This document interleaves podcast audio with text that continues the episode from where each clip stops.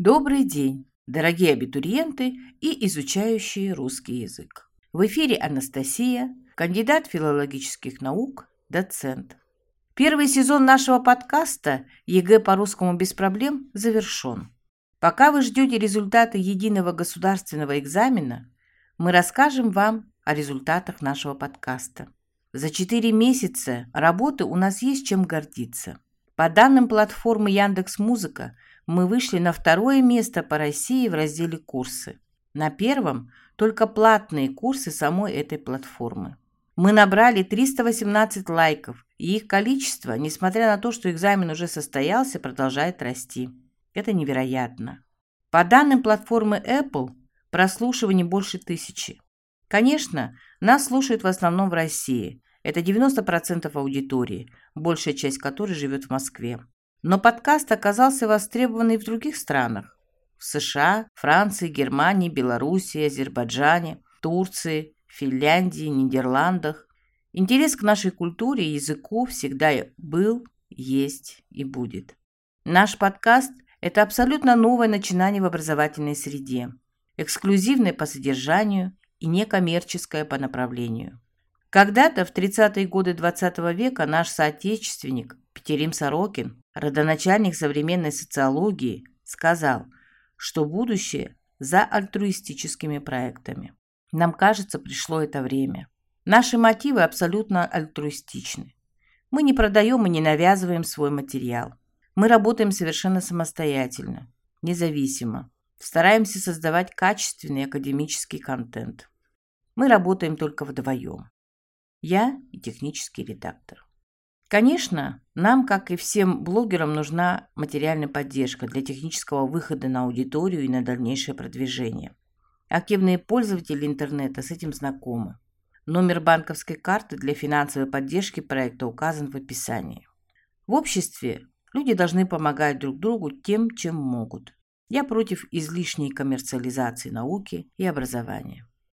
Мы взялись за этот проект, чтобы поделиться нашими методическими наработками со всеми. Материал курсов – это собственная методика со своими примерами, опробированная в течение 30-летнего преподавания в ВУЗе и школе, у студентов-заочников и очников, технического и гуманитарного профиля. Мне всегда было интересно следить за тем, как усваивается материал, нужны были высокие результаты в оптимальные сроки. Самое приятное, когда твои ученики, уверенные в себе, смело вступают в диалог, корректно и интересно высказываются, грамотно и мудро рассуждают. Таких поводов для профессиональной гордости у меня становилось все больше и больше. Наверное, изменилось информационное поле, многое можно найти, прочитать, уточнить, выяснить. Люди становятся более информированными, разносторонне развиваются. При грамотном обучении речи многое можно в них развить – дать правильное направление движения. В связи с этим хотелось бы обратиться к выпускникам. Судя по тому, что вы выбрали нас, вы вдумчивые, самостоятельные и серьезные люди. Я 25 лет проработала в ВУЗе, преподавала русский язык, русскую литературу, зарубежную литературу, теорию литературы, последние годы культурологию, историю философии и науки. Сейчас я в творческом отпуске, Пишу книги по истории культуры. Вы сейчас сдаете ЕГЭ, это по сути вступительные экзамены в высшие учебные заведения. Сейчас много говорят о том, что можно обойтись и без высшего образования, что оно уже устарело, осуждают родителей за чрезмерное желание обучать своих детей в вузах. Как человек образования я много думала об этом. Конечно, сейчас много чего можно найти, и вроде бы все уже и издано, переведено – размещено в интернете. Вроде как можно и самому читать. И наша вузовская программа зачастую перегружена всякими дисциплинами, и качество иногда желает оставлять лучшего. Но, во-первых, не забывайте, что университеты – это среда единомышленников, большинство из которых сверстники, креативные молодые люди, общительные и свободные. Это творческая лаборатория, пока оторванная от пошлости быта и всякого рода бытовых обязанностей, поддерживаемая родителями и пока государством. Много идей, людей, мнений, собранных в одном месте и живущие в одном ритме. Кстати, этот романтический настрой на будущее всех делает очень красивыми.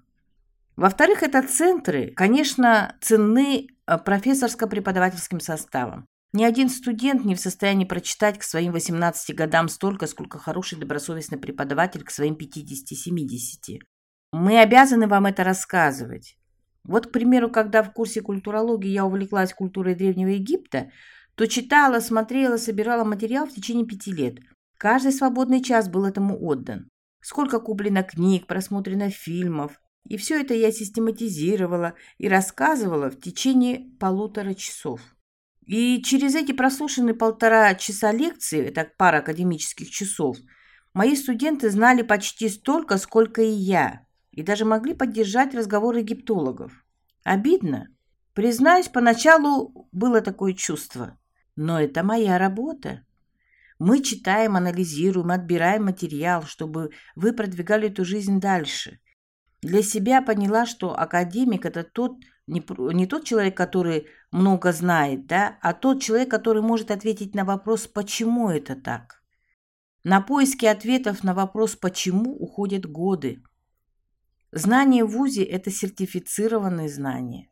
Диплом – самый весомый сертификат. Кстати, во всех цивилизованных странах к дипломам самое серьезное отношение. Смотрят даже количество часов – дипломированный специалист, обладатель профессиональных знаний. Третье. Скоро вы узнаете результаты экзаменов, и это будет ваш результат на этот момент. Каждый из вас уникальный, со своим набором качеств и способностей. И опять же тест составлялся людьми, знакомыми с теорией познания. Но все же универсальных методик до сих пор нет. Мозг – это самая неизученная часть Вселенной. О космосе мы знаем больше, чем о собственном мозге. Так говорят нейрофизиологи. Экзамены – это основное дело. Теперь надо выбрать вуз. Выбор – сложная вещь. Это с десяток разных вузов в разных городах. В философии есть словосочетание «Буриданов осел». Это такая притча о том, что бедный ослик умер с голоду, пытаясь выбрать между двумя одинаковыми охапками сена. Выбор – это всегда трагедия. Выбор вуза – выбор ответственный. И тут мне кажется, что надо отдать предпочтение своему сердцу. Как говорили в России, что по сердцу. Надо выбрать дело, которым хотел бы заниматься всю жизнь. И, конечно, чем универсальнее выбранная специальность, тем лучше. Есть возможности для маневра. Специализацию выберите уже на третьем курсе. Уровень преподавателей даже в топовых вузах не всегда отвечает нашим ожиданиям. Но главное – это предмет, материал, нужные вам знания, сама программа. Про себя скажу, что меня всегда вдохновляли студенты. Именно из-за того, что они слушали, готовились, задавали вопросы, я всегда хотела узнать больше. Мой вам совет. Поступайте в вузы. Учитесь, экспериментируйте. Вас обязательно поддержат. Смотрите на своих сверстников. Учитесь у них, у старшекурсников, аспирантов, преподавателей, великих людей прошлого. Молодость – это время для развития нашего интеллекта на значимых и сложных задачах современной науки. Прокачайте свои нейронные связи. Разум, а не инстинкт, определяет путь человечества. Очень ждем ваших откликов и пожеланий для развития нашего подкаста. Удачи на экзаменах, хороших баллов, интересных задач. До следующих встреч.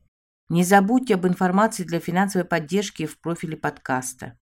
Как говорил Конфуций, лучше зажечь маленькую свечу, чем проклинать темноту. Ждем ваших благотворительных откликов. До новых встреч. Всего вам доброго.